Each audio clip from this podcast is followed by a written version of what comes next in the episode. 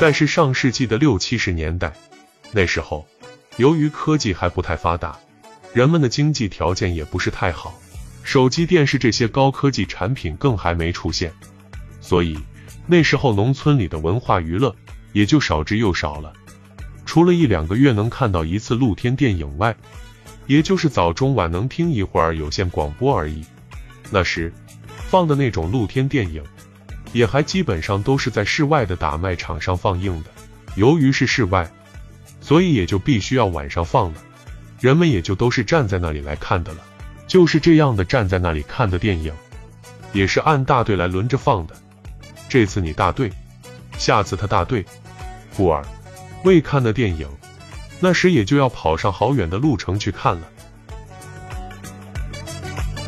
又加之打工和外出务工这些事，在那时还没实行起来，基本上都是一个村庄里的人们，就是在这个村庄里劳作活动。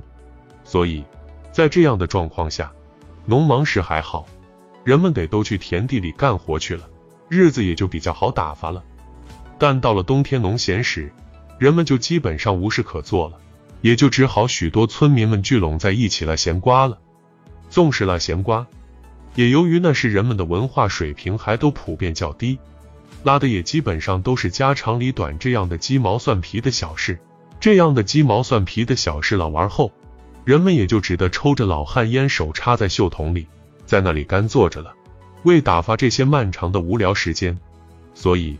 那时人们也就到处去请那些说书的先生来村里说书给大家听了。这样的说书在中国历史上也由来已久，一般城市里还有书场这些场所，这些书场也是专门留给说书先生们说书用的。这书场里还是桌椅板凳一应俱全的，为更方便人们舒适的听书，茶水糕点更还是应有尽有的。那时候，这些所谓的说书先生，还根据他们携带的伴奏工具的不同，分为两种：一种是携带着一面小鼓的，叫唱大鼓书的；一种是携带着那种类似于二胡那样乐器的，叫唱丝弦书的。之所以那时把这些说书人前面都加个唱字，是因为他们演奏时都是说唱并句的，说一段书后。还会再唱上几句。其实，这所谓说唱，也基本上都是把那说的话拉长点声音，带点唱腔罢了。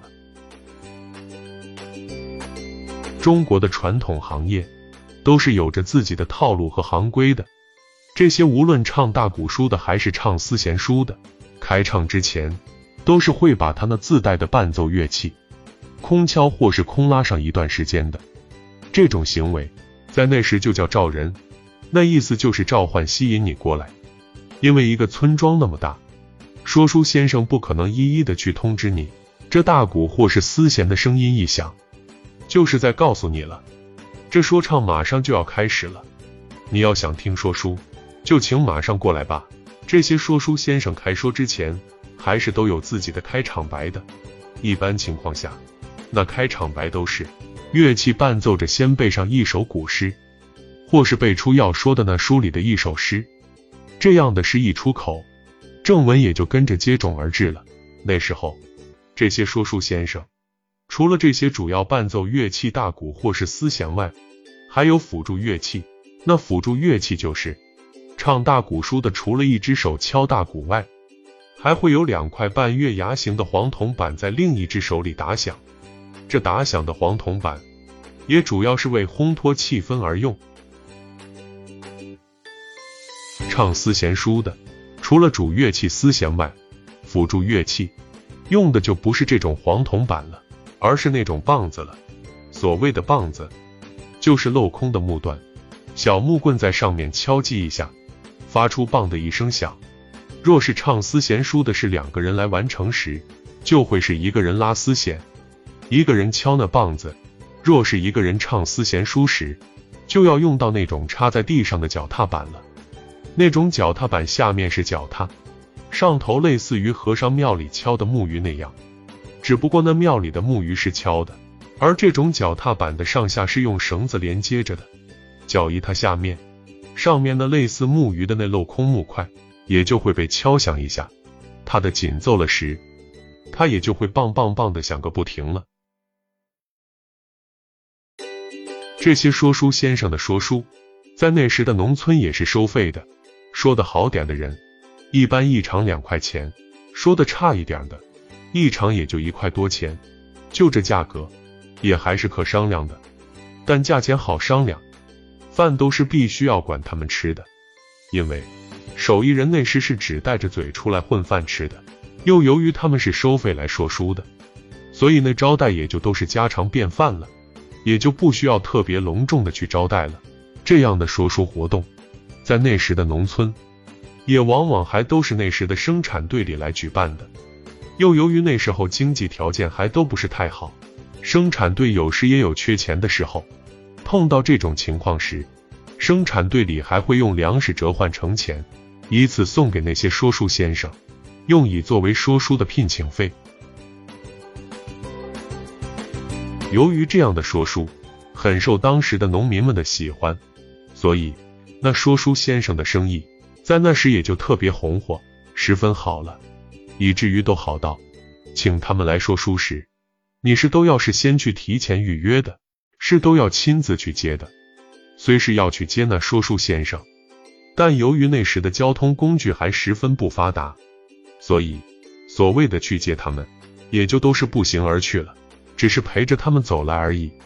若是那说书先生此时外出说书了，你还要追到他说书的那村庄去和他约定好来你这里说书的日期。如果这期间已经有人预约过了，你还要往后推，推上十天半个月，也都是有可能的。这样说书的场地，一般情况下也都是在生产队的空屋里进行的。因为只有那空屋，才能盛得下全村的那么多的村民。若是生产队里的房屋一时被占用，没有空屋了时，还要全村里去寻找人们的空房子，去他那里来说书。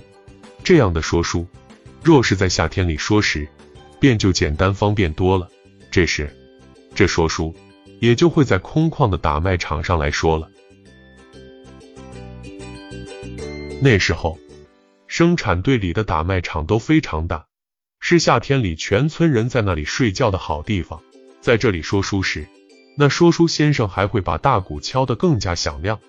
开场前敲鼓照人的时间也会敲得更长，这样还会吸引来前村后庄的广大社员。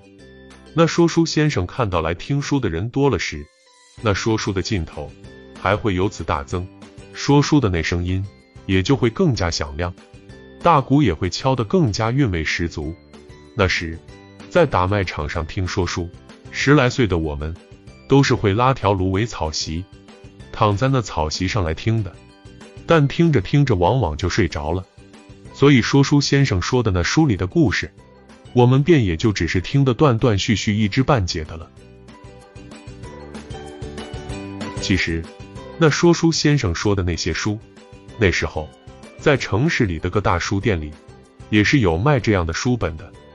但那时的农村老农民，文化基础都十分差，有的激进文盲，是没法自己亲自来阅读这些书的，所以他们也就因此非常喜欢听那说书先生来说书了。虽然这些村民们的文化基础都较差，但记性却也十分的好。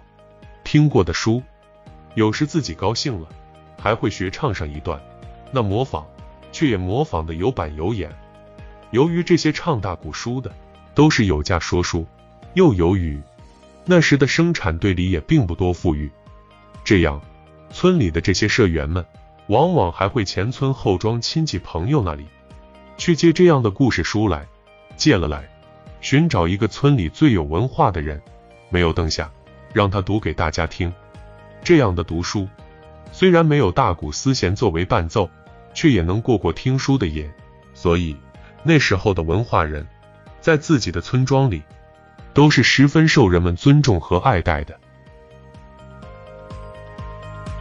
又后来，随着收音机的广泛普及，那时的收音机里也就都在说评书了，说的也还都是杨家将、岳飞传这些人民群众最喜欢的书，尤其是艺人刘兰芳说的这些书，就更是深受人们群众的喜欢了。所以那时候，人们走动都是在抱着个收音机在听这些书了，听入迷的人也就大有人在了。再后来，又加之土地都包产到户了，生产队也没有了，所以这些唱大鼓书的人也就没人去请了。虽然没人去请了，但为了能挣上那几个小钱，这时候那些说书先生们也就只好自己背着个大鼓前村后庄的来询问要不要听书了。但往往得到的答复都是不要。尽管也还有个别的老头们，有时也还会凑几个钱请他们说上一段，但那听书的人，除了那些老头们外，却也几乎没有别人了。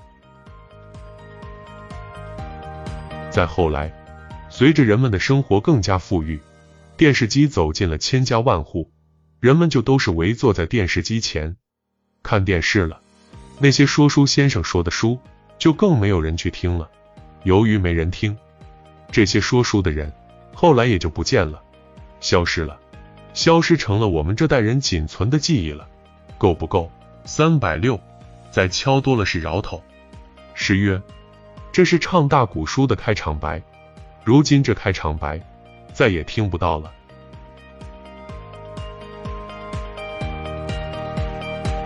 王贵田，那时候农村里的说书人，分享完了。